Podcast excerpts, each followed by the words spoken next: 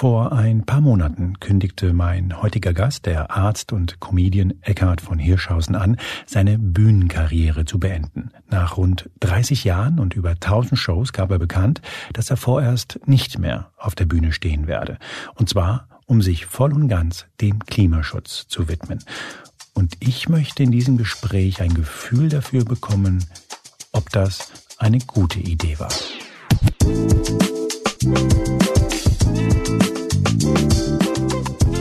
Willkommen bei Moreno Plus Eins. Mein Name ist Juan Moreno und heute spreche ich mit dem wohl berühmtesten deutschen Arzt. Professor Dr. Eckhard von Hirschhausen ist allerdings nicht nur Mediziner und erfolgreicher Kabarettist, er ist außerdem Bestsellerautor.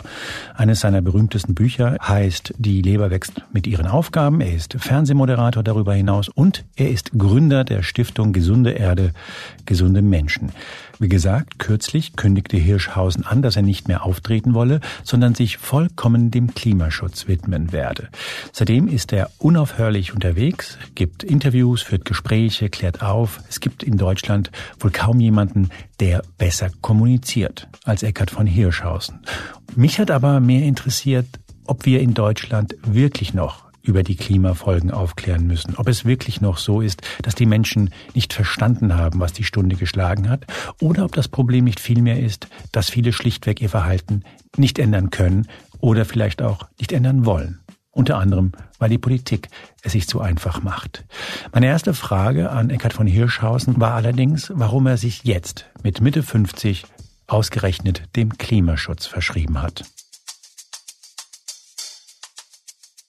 Mein Herzensthema ist Gesundheit. Ich habe Medizin studiert und Wissenschaftsjournalismus und mich schon sehr früh dann in der Kinderheilkunde gewundert, warum so viel von dem, was wir wissen, nicht ins Tun, ins Umsetzen, auch in die Verhinderung von Erkrankungen kommt.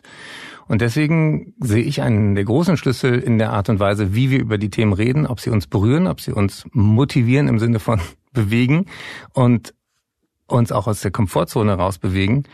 Denn wir haben ja auch evolutionär ein Wahnsinnsbeharrungsvermögen. Wir haben Sinne, die entwickelt wurden für ein Überleben in sehr viel überschaubareren äh, Rahmen als in globalen Kontexten. Kleines Beispiel. Wenn wir in den Himmel gucken, dann können wir uns erstmal nicht vorstellen, dass der endlich ist. Ja, wir denken, boah, das CO2 direkt, komm, das wird sich verteilen. Und ähm, dann habe ich mal in, Garzweiler in dieses Loch geschaut von, von diesem Kohletagebau.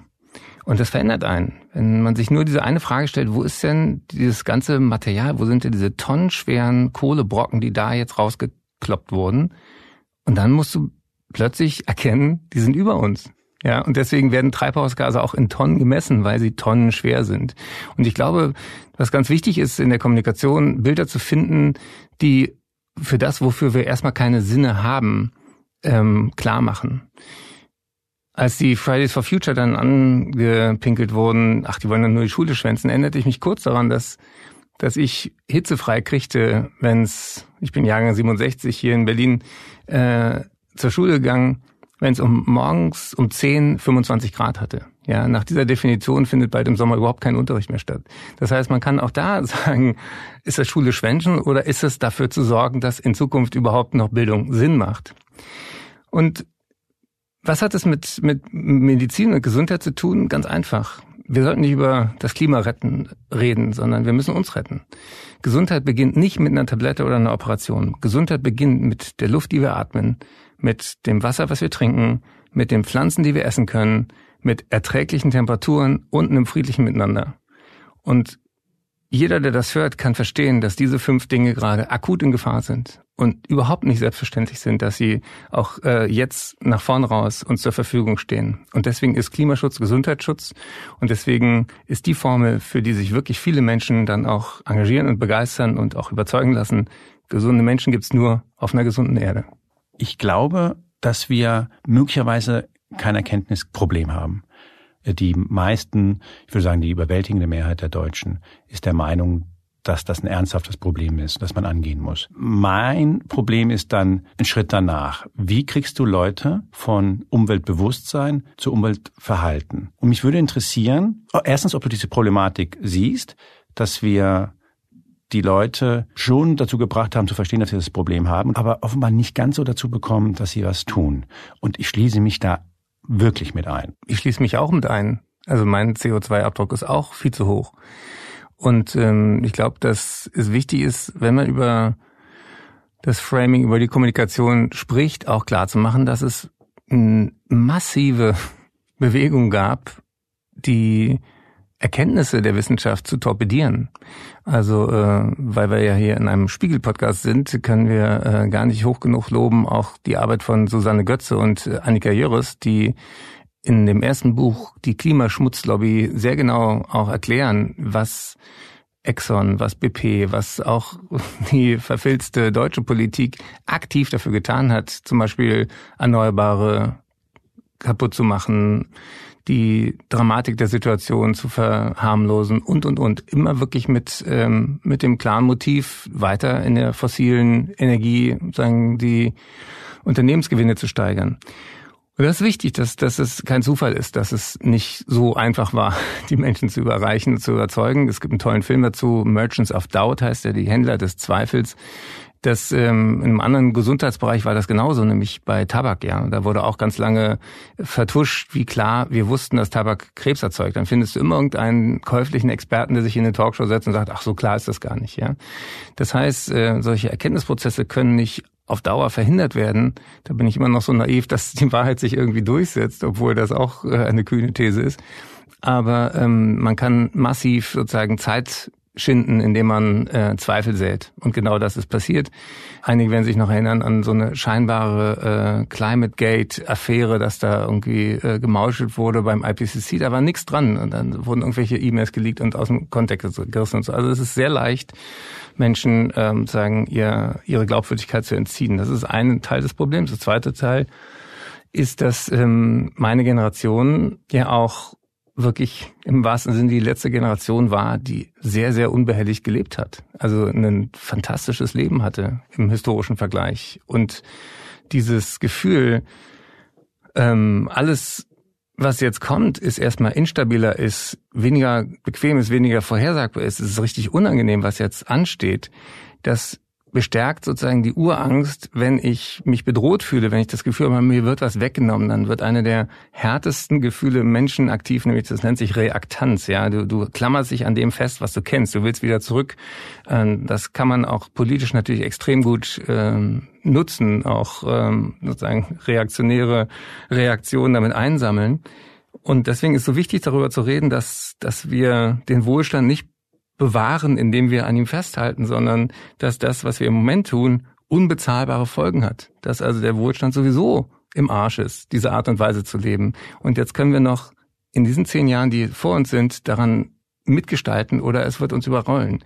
Und ich glaube, diese Radikalität macht erstmal Angst. Und da ist die erste Reaktion viel naheliegender, die Überbringer der Botschaft zu dissen, als sich selbst in Frage zu stellen. Weil du musst eigentlich auch, wir sind ja ungefähr eine Generation, rückwirkend anerkennen, dass wir über unsere Verhältnisse gelebt haben. Also ich habe noch nie jemanden so viel rauchen sehen wie den spanischen Arzt äh, meines Vaters, der, der meinem Vater immer wieder erzählt hat, dass er verdammt nochmal aufhören sollte mhm. zu rauchen, weil es ist total ungesund. Und mein Vater hat angefangen mit acht Jahren.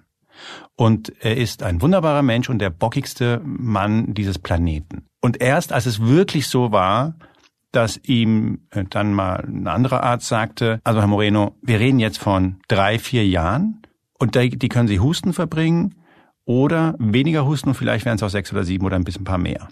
Und erst dann war er bereit, etwas zu ändern. Was ich damit sagen will, ist, wenn wir Verhalten von Menschen ändern wollen, dann weiß ich nicht, ob eine Keule wie die des Arztes hilft, indem man uns das hart vor den Latz knallt, oder ob es nicht besser wäre, eine eher konziliantere Kommunikation zu wählen. Der Rauchen ist ein super Beispiel. Was ist denn aus deinem Vater geworden? Er hustet weiterhin, aber raucht nicht mehr. Er lebt noch.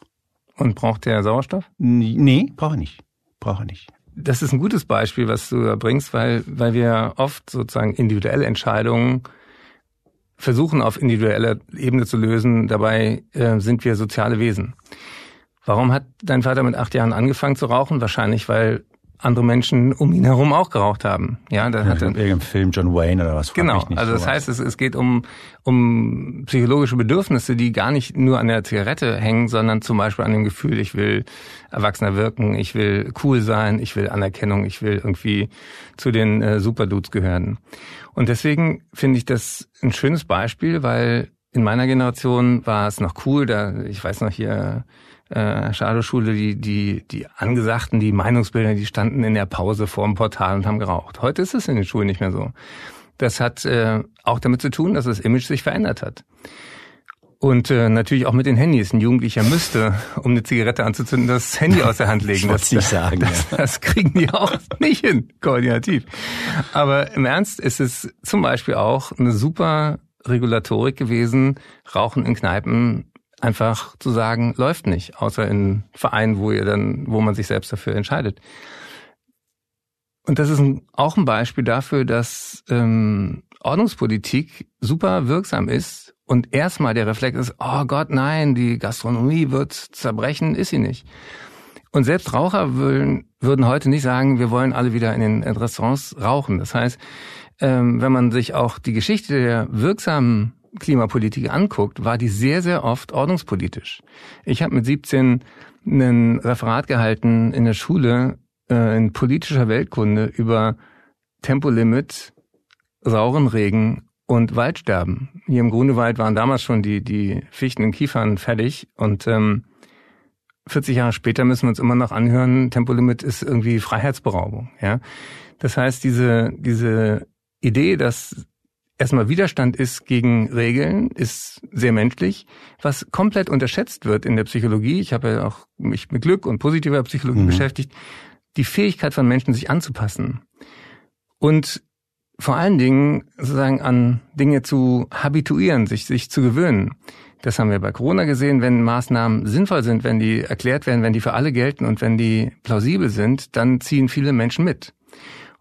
Wenn man aber das Gefühl hat, da gibt's Leute, die, die cheaten, die kaufen sich raus, das gilt nicht für alle, das ist unfair, in einem Bundesland gilt es so, da, dann zerfällt genau diese Kohäsion.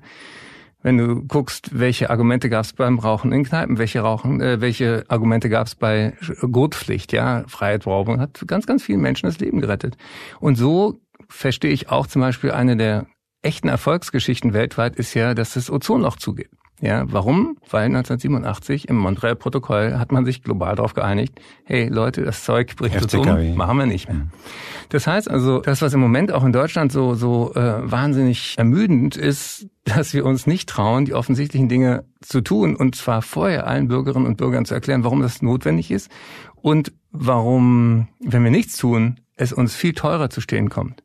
Und dann fällt mir auch immer ein, dass wir natürlich auch aus dem Jahr 2030, 2040, 2050 heraus jetzt überlegen müssen, ähm, was müssen wir jetzt tun, damit das Leben dann nicht unerträglich wird? Was werden uns künftige Generationen weniger verzeihen? Kurzfristig gestiegene Energiepreise oder für immer gestiegene Meeresspiegel? Und bei einem Raucher würdest du auch nicht sagen, also du würdest ja deinen Vater nicht ernst nehmen, wenn er sagt, ja, ich höre auf, äh, bis 2030 ähm, werde ich mich ausschleichen aus dem Rauchen, ja. Deswegen finde ich es auch so absurd, wenn, wenn äh, äh, Ankündigungen gemacht werden von Politikern, die genau wissen, dann, wenn das dann äh, soweit ist, wird keiner mehr von uns da sein, ja, wird auch keiner mehr dafür gerecht äh, sozusagen zur Rechenschaft gezogen. Ähm, das Lustigste ist natürlich, wenn Volker Wissing, ja, die Bahn fährt dann pünktlich 2070, ja, denkst du, super, ja, wir brauchen jetzt eine Verkehrswende, wir brauchen jetzt eine Energiewende, wir brauchen jetzt eine äh, Landwirtschaft, die die Böden nicht kaputt macht und äh, uns allen äh, uns alle satt macht. Also diese, diese Idee, äh, leere Versprechungen für die Zukunft abzugeben, die ist auch eigentlich sehr absurd. Du hast einen Begriff genannt, die Ordnungspolitik. Und es gibt äh, einen ganz, ich finde, tollen Philosophen, Zizek, der hat gesagt, das Problem äh, ist, dass man Entscheidungen, die alle betreffen, individualisiert. Ja. Also ich soll den Müll trennen, ich soll keine Plastiktaschen benutzen und man zieht sich als Politik aus der Verantwortung. Das war ja ähm, auch der, der, der Move von, kennst du die Geschichte, dass äh, BP, also der Ölkonzern, diesen individuellen Fußabdruck erfunden hat? Das ist interessant, weil ähm, diese, diese Verlagerung von, von den wirksamen Dingen, nämlich CO2-Preis global idealerweise, da waren wir in den 90er Jahren schon ziemlich nah dran, das hinzukriegen. Und dann wurde massiv interveniert und äh, da wurden Werbeagenturen, wurden Lobbyisten, wurden Fake-Experten hochbezahlt. Und ein Move, der relativ erfolgreich war, war dann eben diese, äh, dass alle über den persönlichen Fußabdruck geredet haben. Und das hat abgelenkt davon, dass wir alleine durch die Infrastruktur in Deutschland kommen wir äh, unter sechs, sieben Tonnen du und ich sowieso nicht runter. Egal, äh, Volker Quaschning von Scientists for Future, hier Professor in Berlin, ähm, hat das mal selber, der, der hat ein ähm, Solardach, hat äh, Photovoltaik auf dem Dach, hat fährt natürlich elektrisch, ernährt sich ähm, super saisonal regional, pflanzenbasiert und trotzdem kommst du da nicht runter. Das heißt also, diese äh, Idee, mit dem Jutebeutel wirst du die Welt retten, die ist totaler Quatsch sondern gute Politik brauchen wir. Mhm. Und das ist nämlich genau der Punkt. Es gab eine Allensbach-Studie 1971. Und da wurde gefragt, ähm, ich lese es mal da hier gab's ab. ja dich noch nicht mal. Ich weiß, aber ich kann, ich kann auch Texte von früher lesen. ähm, da war die Frage bei, bei Allensbach, Zitat, der Staat soll Kampf gegen die Verschmutzung von Luft und Wasser als eine besonders äh, wichtige innere Reform ansehen. Und da sagten 71 Prozent der Menschen, das sei die wichtigste Reform in Deutschland. Platz zwei waren der Bau von Krankenhäusern und, der, und Platz drei Wohnungsbau. Das war 1971. Hm. 71 sagten also unsere Eltern, das sei das Wichtigste. Diese Einsbach-Umfrage bringt ja ganz, ganz stark zum Ausdruck, dass, dass wir Probleme erstmal spüren müssen, um, um sie ernst zu nehmen. Mhm. Also 1972 ist dieser Bericht Club, of Rome, ja. erschienen. 1972 war das Jahr, wo ähm, sowohl in der Bundesrepublik als auch in der DDR Umweltministerien gebaut wurden, ähm, also institutionalisiert wurden. Rate mal, wer die erste Umweltschützerpartei war in Deutschland, also in der Bundesrepublik. Weil du so fragst, wahrscheinlich äh, was ganz Abseitiges. Die FDP. Die, ich ich wollte es gerade sagen. Ich es, war, es war die FDP. Das ist eine, eine kleine. Mal gucken, wer, wer, wer, wer von den aktuellen FDP-PolitikerInnen äh, diesen Podcast hört. Aber ähm, es lohnt sich da. Es gibt so eine Doku in der ARD-Mediathek über 50 Jahre Umweltbewegung äh, in Deutschland. Und da musste ich sehr schmunzeln, weil, weil Hans-Dietrich Genscher hat damals erkannt, Mensch, das geht den Leuten nahe.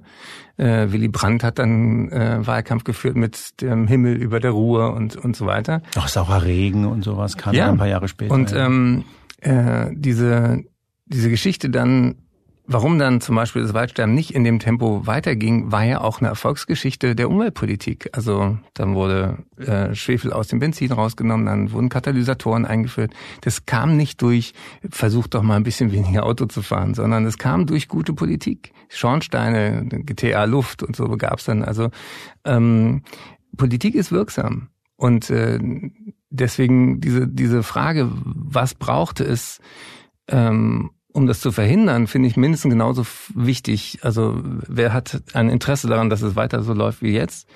Und diese, diese Frage, wie kommt man vom Wissen zum Tun, da gucke ich natürlich auch analog zu deinem Vater.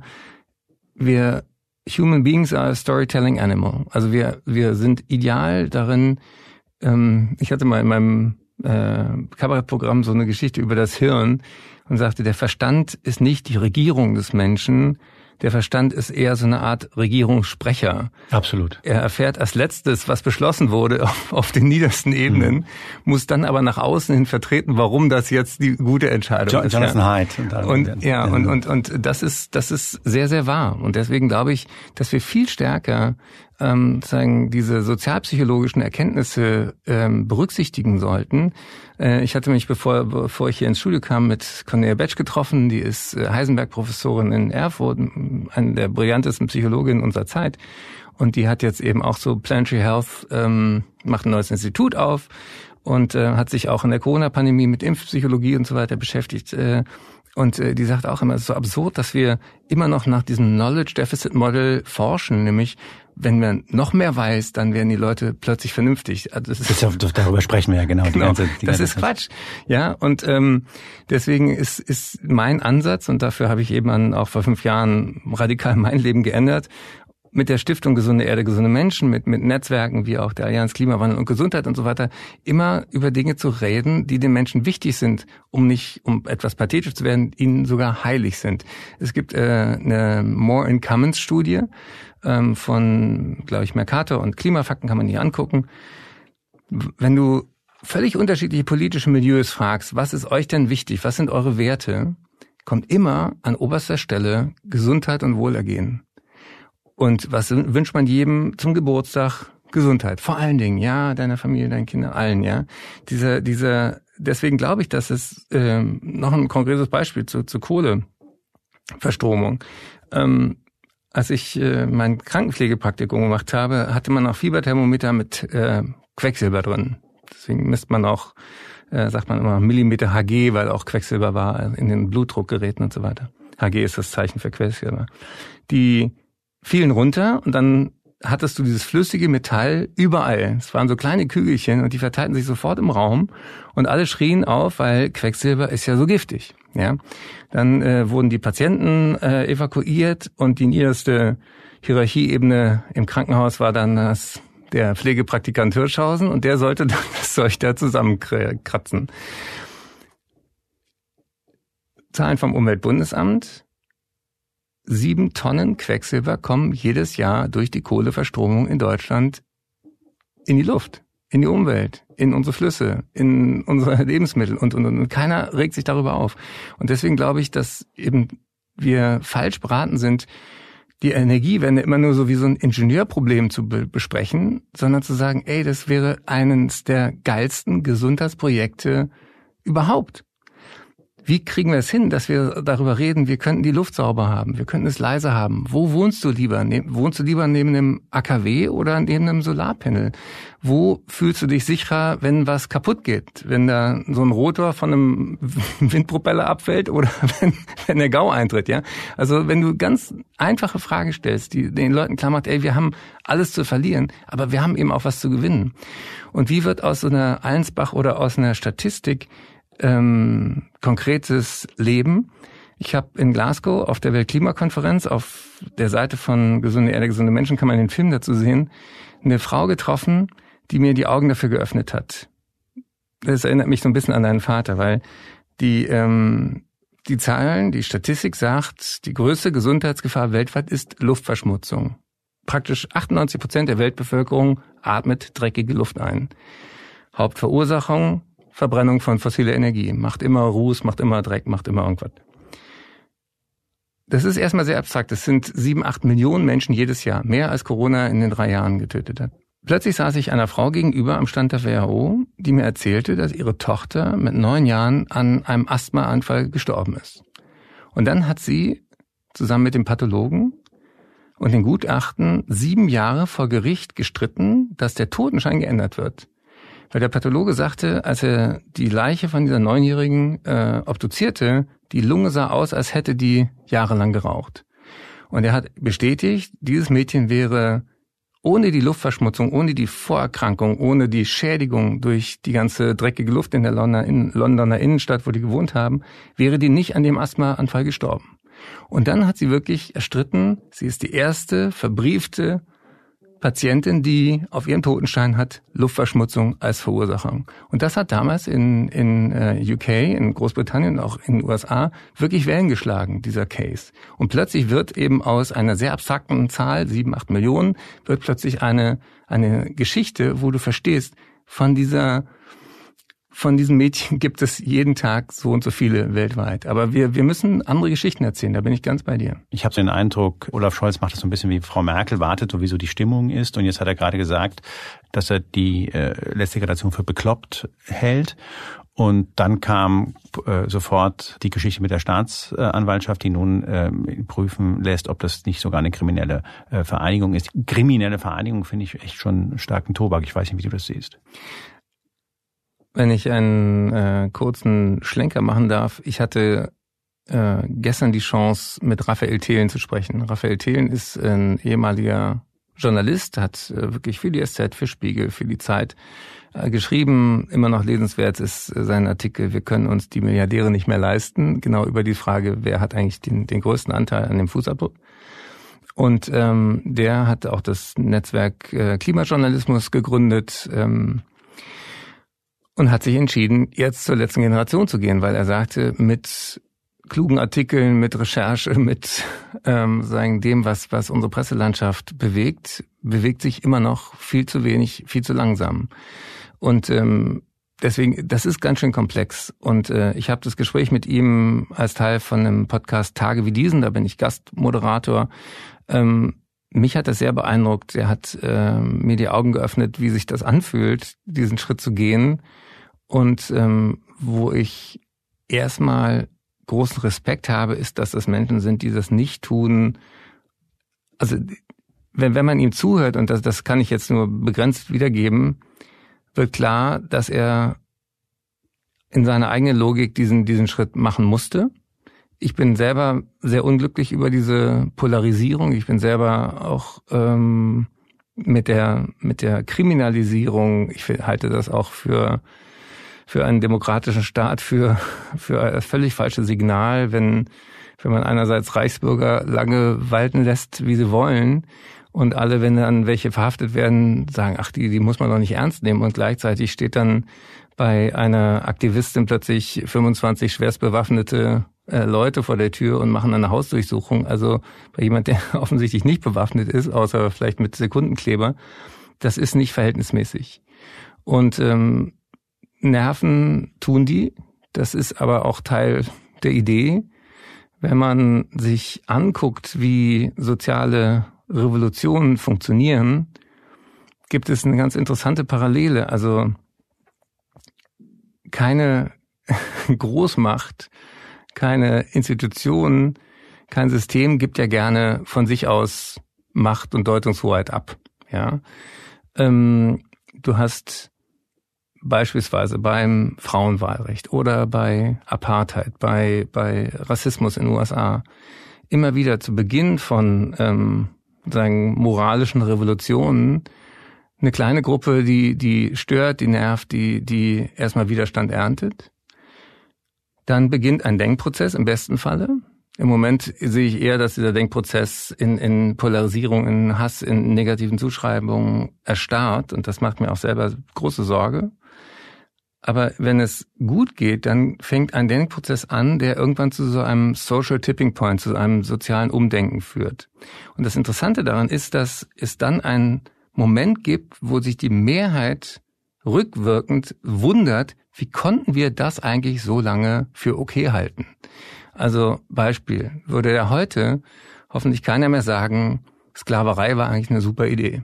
Ja, heute würde auch keiner hoffentlich mehr sagen, dass Frauen die Hälfte der Bevölkerung nicht wählen dürfen, war auch keine so faire Idee. Das heißt, irgendwann hast du die Mehrheit im Rückblick dazu gebracht, zu sagen, das, was wir damals getan haben, war Unrecht. Und ich glaube, dass wir in einem, in so einem moralischen Dilemma gerade stehen, dass ganz viele Menschen spüren, wir sind gerade mitten in einem Umbruch, wo Antworten von früher nicht mehr gelten. Wir haben noch keine Idee für die Zukunft. Und deswegen sage ich auch, das Wichtigste, was ein Einzelner heute tun kann, ist, kein Einzelner zu bleiben. Es ist schwer, die Welt ehrenamtlich zu retten, wenn andere sie hauptberuflich zerstören. Und darauf hinzuweisen, ist in der Demokratie erstmal legitim, über welche Kanäle auch immer. Und ähm, ob man sich festkleben muss, ich werde es nicht tun, es ist nicht meine Form, aber es muss auch ein Spektrum geben, sozusagen von weiter auf den Sessel hocken und aufs Sofa pupsen und alle äh, alle doof finden, die die den Status quo in Frage stellen, bis hin zu eben extremen Aktionen, wobei ich immer auch sage, ähm, die Grundsätze waren immer Gewaltfreiheit im Sinne von keine Menschen kommen, kommen zu Schade und eben äh, friedlicher und angekündigter Protest. Und es gab auch immer eine Rettungskasse. Also das, was man an Vorsichtsmaßnahmen machen kann, ähm, wird da auch respektiert. Das finde ich geht auch in der Diskussion oft mhm. verloren. Aber ich, ich würde gerne mit dir in zehn Jahren nochmal zurückblicken und sagen, ähm, ja, hat, hat es, ich glaube, wir sind im Moment nicht in der Lage, das zu beurteilen. Ich habe so das Gefühl, wir sind wieder bei fundamentalen menschlichen, sozialpsychologischen, weiß ich nicht, Erich Fromm Fragen. Ja, haben oder sein. Ja, genau. Und also ich weiß, ich klinge, als sei ich äh, klimaskeptischer. Das bin ich überhaupt gar nicht. Ich frage mich nur, wie kriege ich halt Leute, die nicht meine Prägung haben? Und es kommt vielleicht auch aus meiner Biografie, dass ich halt Menschen kenne, die halt eben nicht zu Hause solche Debatten geführt mhm. haben. Es ist halt, obwohl es uns sehr schwerfällt zu glauben, die Mehrheit. Kommen wir mal zurück nochmal zu deinem, zu deinem Vater, der da auch Reifen gebaut hat, richtig? Ja, der war ein Band und hatte Reifen. Also so eine ja. Ähm, Viel Spaß, ihm zu erklären, er soll kein Fleisch mehr essen. Wahrscheinlich hat aber seine Mutter auch nicht jeden Tag Fleisch gegessen, oder? Deine Oma? Meine, meine Oma hat nichts gegessen, was sie nicht selber angebaut hat. Ja. Rein gar nichts. Nichts. Aber das, das ist für mich ein. Äh, Aber sie hatte auch keinen Strom. Und kein fließend Wasser. ja. In meinem Buch Mensch Erde, wir könnten es so schön haben, ist eine Geschichte über meinen Vater drin, der, ähm, ich habe, auch wenn man mir das äh, vielleicht nicht anmerkt, ich habe auch einen Migrationshintergrund, also eine internationale Biografie. Meine beiden Eltern sind nicht in Deutschland geboren, sondern in Estland, also sind Deutschbalten und ähm, sind dann geflüchtet und haben sich dann in Deutschland kennengelernt. Und ähm, daher kenne ich auch dieses dieses Gefühl von einem sehr einfachen Leben, auch auch von mein Vater hat noch gehungert, ist noch barfuß zur Schule gegangen, um die Schuhe zu schonen und so weiter. Und äh, der Text im Buch ist, äh, der heißt der nachhaltigste Tonschuh der Welt, weil ich dann mal bei so ein toller Text, weil, weil, ich, weil ich bei so einer Preisverleihung war so ein Typ von Adidas, der sich äh, brüstete jetzt mit Corporate Social Responsibility und wir machen jetzt ein paar Schuhe aus Plastikmüll von Stränden und so. Sagte ich übrigens, ich äh, kenne den Menschen, der den nachhaltigsten Tonschuh der Welt hat, nämlich mein Vater, weil der immer nur ein Paar Tonschuhe hat und nicht, nicht noch sich zusätzlich was kauft, nur weil nachhaltig draufsteht. Und das äh, rührt mich gerade, weil wir ja ähm, nicht das Rad neu erfinden müssten, sondern wir können uns dran erinnern, was Menschen brauchen, um glücklich zu sein. Und das ist nicht Hyperkonsum. Natürlich bin ich wahnsinnig gerne im 21. Jahrhundert, auch in der Medizin haben wir wahnsinnig Fortschritte gemacht. Aber ähm, die 70er Jahre waren ja jetzt auch nicht, nicht äh, keine Todeszone, war auch nicht Steinzeit. Ja, Also diese Angst äh, von diesem zu viel ein bisschen loszulassen und ähm, Thema Ernährung. Die großen Hebel sind Gebäude, ja, äh, Immobilienwirtschaft, äh, wir müssen Räume umgestalten, statt immer abzureißen und, und neue zu bauen. Wir brauchen nachhaltige Mittel, äh, wie zum Beispiel Holz. Wir brauchen auch eine Isolierung, die in Hitze Bestand hat. Da kann man viel von Spanien lernen. Wird kein Mensch ständig riesen Glaspaläste machen, sondern man macht dicke Wände, man macht kleine Fenster und man macht Siesta. Ja? Der zweite große Bereich ist, ist Ernährung. Ähm, wir ähm, werfen ein Drittel aller Lebensmittel weg in einer Welt, wo zwei Milliarden übergewichtig sind und bald eine Milliarde Menschen hungert. Das ist, es ist genug da. Es ist eine Frage der Verteilung dann, sagt, die Welt hat genug für jedermanns Bedürfnis, aber nicht für jedermanns Gier. Also was können wir von den Generationen unserer Eltern und Vorväter, Vormütter lernen? Zum Beispiel auch zu sagen, Fleisch ist was Besonderes. Ja, wenn deine Oma wusste, wie diese Ziege äh, gewachsen ist, das Schaf, das Lämmchen, ähm, das Huhn, äh, dann wurde das geschlachtet, dann hat man es gegessen mit Respekt vor diesem Leben, ja. Und ich esse weiter auch Fleisch, aber ich halte mich äh, an die Planetary Health Diet, also ein bisschen Fleisch, ein bisschen Fisch, viel Gemüse.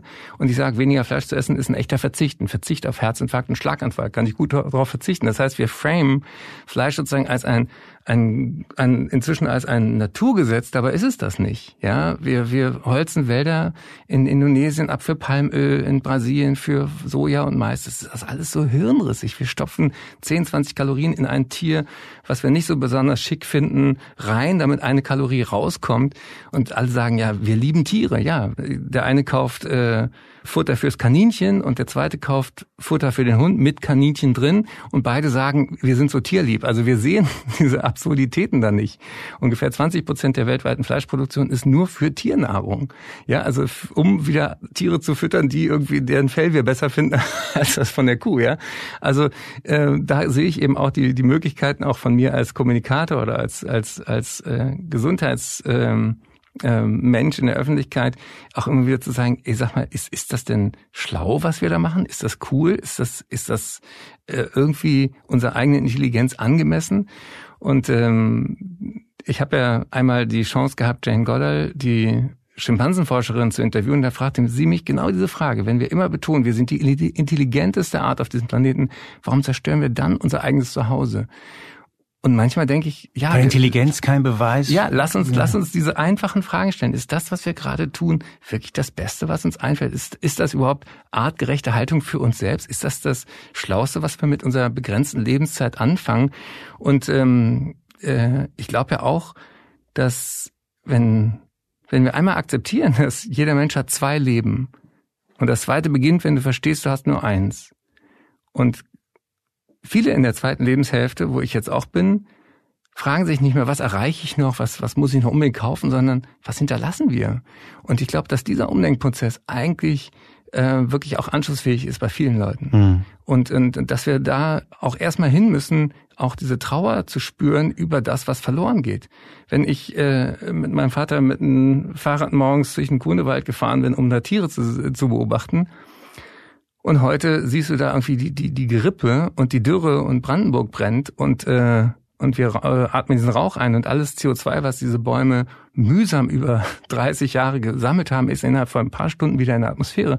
Das ist erstmal wahnsinnig traurig. Mhm. Und ich glaube, wir müssen auch verstehen, dass, dass das ähm, dass ein gutes Leben nicht an, an, an Hamsterrad und an Massenkonsum gekoppelt ist.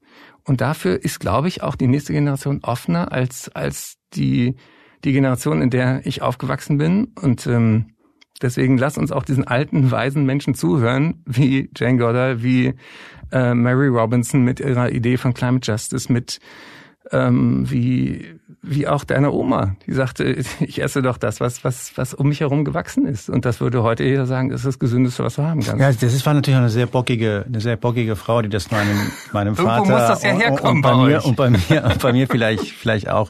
Wir bringen es auch jetzt auch echt zum Abschluss. Ich war ja lange Auslandsreporter und ich war im Amazonas und kam natürlich mit meinen Vorstellungen, hatte so mein Bild, was man dann für den mhm. Spiegel so schreibt und habe dann mit jemandem gesprochen, der, dass ich ein Bein hatte äh, ich habe mit dem morgens gefrühstückt und zwar Piranhas, die ähm, aus mit einem kein Witz mit einem Schwert aus dem äh, so einem Amazonas Nebenarm äh, gezogen hat. Und dann gab's dann äh, Maniok dazu und äh, der merkte irgendwann, dass ich so eben sage, na ja, du kannst dann echt nicht dieser Baum, weiß ich nicht, 300 Jahre alt und es ist es ist es ist Wahnsinn, wenn man durch diesen Amazonas fährt, was also es, es bricht einem das Herz, wenn man dann durchfährt, weil man wirklich immer wieder auch so Rauch sieht und sieht, dass da Menschen einfach gnadenlos roden. Und dann fragt dieser Mensch, weil man ja denkt, das ist ja ganz einfacher, der, der, der, der ist ja dann nicht so gebildet und man versucht dann irgendwie ihm zu erklären, was so schlimm für den Urwald ist und warum und so weiter. Und, und er schaut hinein und sagt also, ähm, es, es gab mal Urwald in Europa, oder? Mhm. Ich sagte, hm, ja, weißt du, wie viel davon noch da ist? Also wie viel ihr gerodet habt? Alles. Da ist nichts mehr da. Und jetzt bist du geschwommen oder wie kamst du? nee, ich bin äh, mit dem Flieger gekommen. Ah, zum ersten Mal in Brasilien. Nee, nee, ich äh, war schon ein paar Mal in Brasilien. Wie, wie, wie äh, oft war ich in Europa? Nee, ich habe, glaube ich, die Gegend um Manaus nie verlassen. Fakt ist, ich habe recht. Natürlich können wir diesen Amazonas nicht niederbrennen. Natürlich können wir nicht so weitermachen wie bisher. Weil dieser Mann, ich meine, welchen Vorwurf kann ich ihm machen? Der hat ja. einfach mit einem Kanu versucht, dann Frühstück zu sorgen, ja. sorgen am Morgen. Ich war hier auf einem World Health Summit, äh, wo es um globale Gesundheitsfragen geht und wo auch dieses Thema äh, Hitze, Allergien nehmen zu, Infektionskrankheiten mhm. nehmen zu. Also das äh, auch auf der Weltklimakonferenz spielt dieser Gesundheitsaspekt immer stärker eine Rolle. Und da sagte ein, ein äh, Gesundheitswissenschaftler äh, aus Ghana, solange ein Baum mehr wert ist, wenn wir ihn in Bretter schneiden, als wenn er ihn weiter wachsen lassen, ja. solange werden Bäume gefällt. Und dieser äh, Fischer da in, im Amazonas, ähm, wir müssen, das hat die Montreal-Kommission, äh, also dieses Biodiversitätsabkommen auch äh, beschlossen, wir müssen ein Drittel der Meere, ein Drittel des Landes einfach in Ruhe lassen. Und wir müssen vor allen Dingen mit den Leuten, die dort wohnen, auch den Indigenen, die sehr viel wissen über Umgang mit der Natur, der nicht zerstörerisch ist, denen müssen wir eine Perspektive bieten, wie die dort auch ihre Familie ernähren können. Und das Kernthema ist ja, dass wir ganz viele Folgen von unserem Handeln nie einpreisen. Deswegen dieses ein, ein Plakat von Gesunde Erde, gesunde Menschen zu, zur Koalitionsverhandlung haben wir hier in der Reinhardtstraße auch gepostet. Das teuerste, was wir jetzt tun können, ist nichts. Mhm. Ja, also wir reden immer noch, oh, was kostet jetzt äh, die Kilowattstunde, aber wir reden nicht darüber, was kostet es uns weiter nichts zu tun. Wir bräuchten ein Verständnis dafür, dass dieser One Health, Planetary Health Gedanke, unsere Gesundheit als Menschen hängt maßgeblich davon ab, wie es im Amazonas weitergeht. Das ist nicht die Lunge der Erde, das ist unser Beatmungsgerät. Warum machen wir das kaputt? Gehört das wirklich nur den Menschen vor Ort oder ist das auch Teil des Weltkulturerbes? Biodiversität zu erhalten ist mindestens genauso wichtig wie Emissionen zu senken, weil irgendwo brauchen wir Bestäuber, wir brauchen äh, Pflanzen, die äh, die CO2 binden und und so. Das ist alles ein ein System. Und diese diese diese Idee, dass wir die Natur sagen als Verbündeten verstehen im Kampf gegen die Klimakrise, die bindet so viel ein, also diese tolle besprochene Anlage, die CO2 aus der Luft zieht, die kann ein Tausendstel eines Millionstes von dem, was wir im Moment pro Jahr emittieren, kann die binden. Die Wälder, die Meere, die binden so unendlich viel mehr. Und weil sie das erstmal tun, ohne uns eine Rechnung zu schreiben, denken wir, ja komm, da können wir weiter rumholzen. Also äh, wir müssen den Wert der Dinge neu definieren. Und äh, wenn unser Gespräch dazu beigetragen hat, dann, dann bin ich sehr gerne deiner Gast gewesen.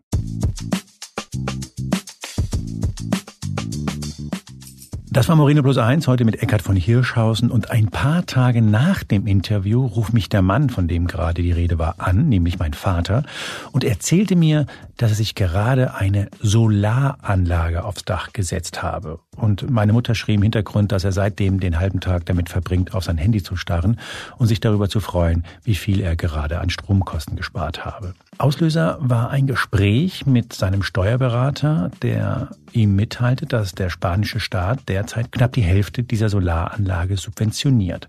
Und in ungefähr vier Jahren soll sich diese Anlage im Süden Spaniens bei viel Sonne amortisiert haben. Und ich dachte danach, vielleicht ist das ja der Weg. Denn mein Vater gehört mit seiner 800-Euro-Rente eindeutig zu den Menschen, die mehr Angst vor dem Ende des Monats haben als vor dem Ende der Welt. Und vielleicht braucht es für solche Menschen einfach nur unkomplizierte, klare Hilfe für den Klimawandel und ein paar weniger kluge Vorträge aus Berlin-Prenzlauer Berg. Wenn Sie sich dafür interessieren, wie die Politik konkret den Klimawandel torpediert, dann empfehle ich Ihnen den Klimabericht, den Klimapodcast des Spiegel meiner Kollegin Regina Steffens. Da kommt in der aktuellen Folge auch die gerade von Eckhard von Hirschhausen erwähnte Spiegelkollegin Susanne Götze zu Wort. Mir bleibt an dieser Stelle nur noch Dank zu sagen, und zwar bei meinen Kollegen Janis Schakarian, Philipp Fackler und Julia Parker. Moreno Plus 1 erscheint wieder am Mittwoch, und zwar bei spiegel.de und überall da, wo es Podcasts gibt.